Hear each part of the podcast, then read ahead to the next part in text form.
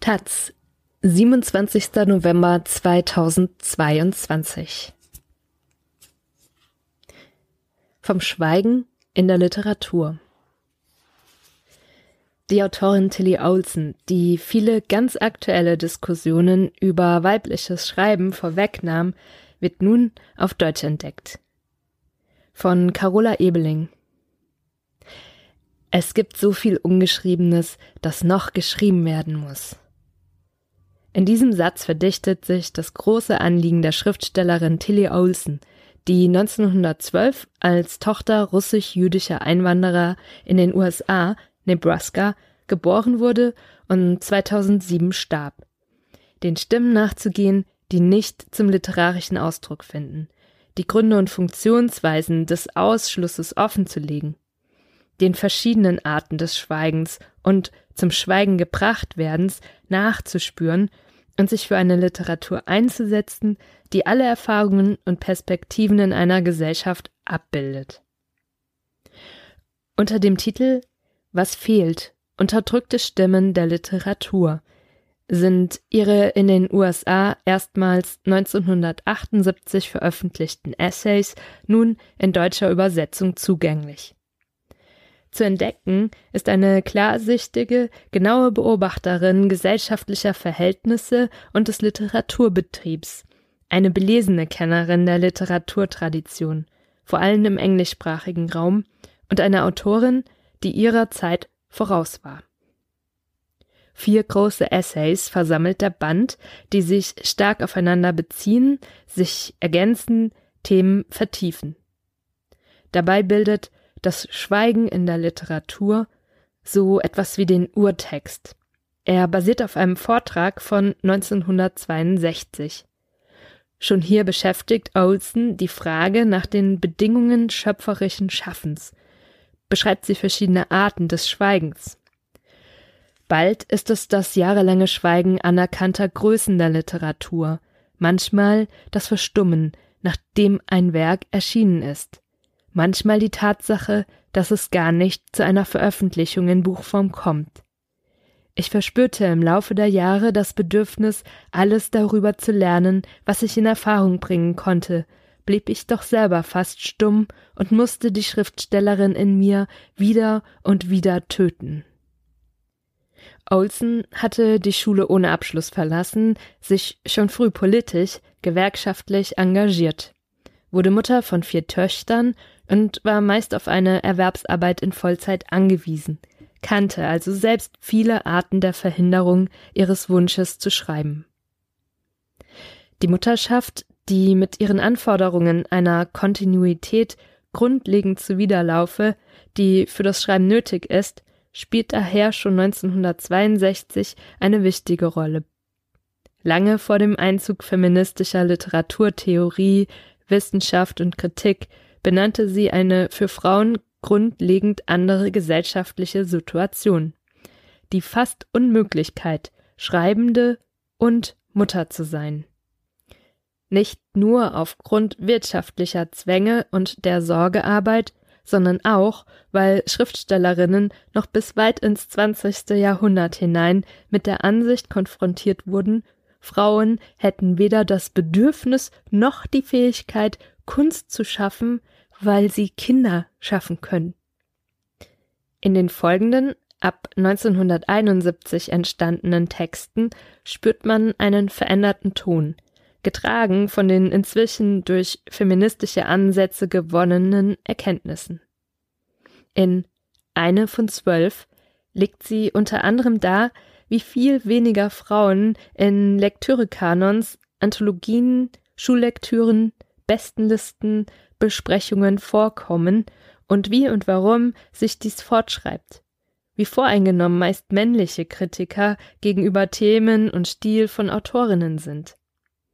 Einerseits gelten Themen nicht als literaturwürdig, darunter alles, was mit Mutterschaft, dem weiblichen Körper zu tun hat, andererseits wird Frauen abgesprochen, überhaupt in der Lage zu sein, über das große Ganze, das Politische, das Soziale, zu schreiben. Hier kommt man nicht umhin, die Aktualität dieser Aspekte zu betonen.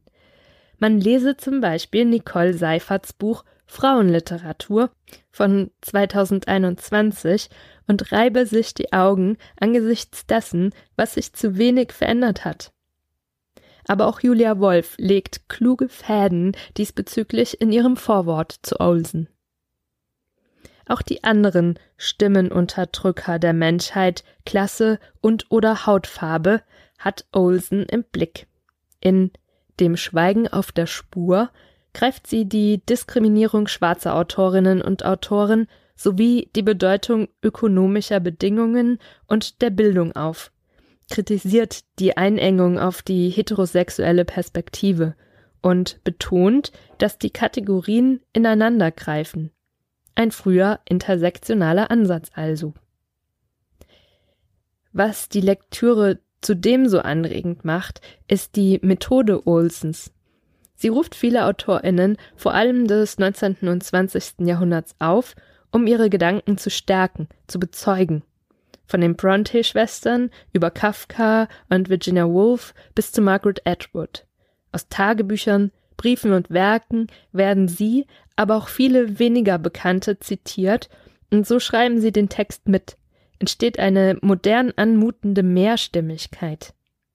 In gewisser Weise setzt Olsen hier im Rahmen des Möglichen ihre empathisch vorgetragene Idee einer Literatur um, in der alle Stimmen mit ihren Erfahrungen zum Ausdruck kommen.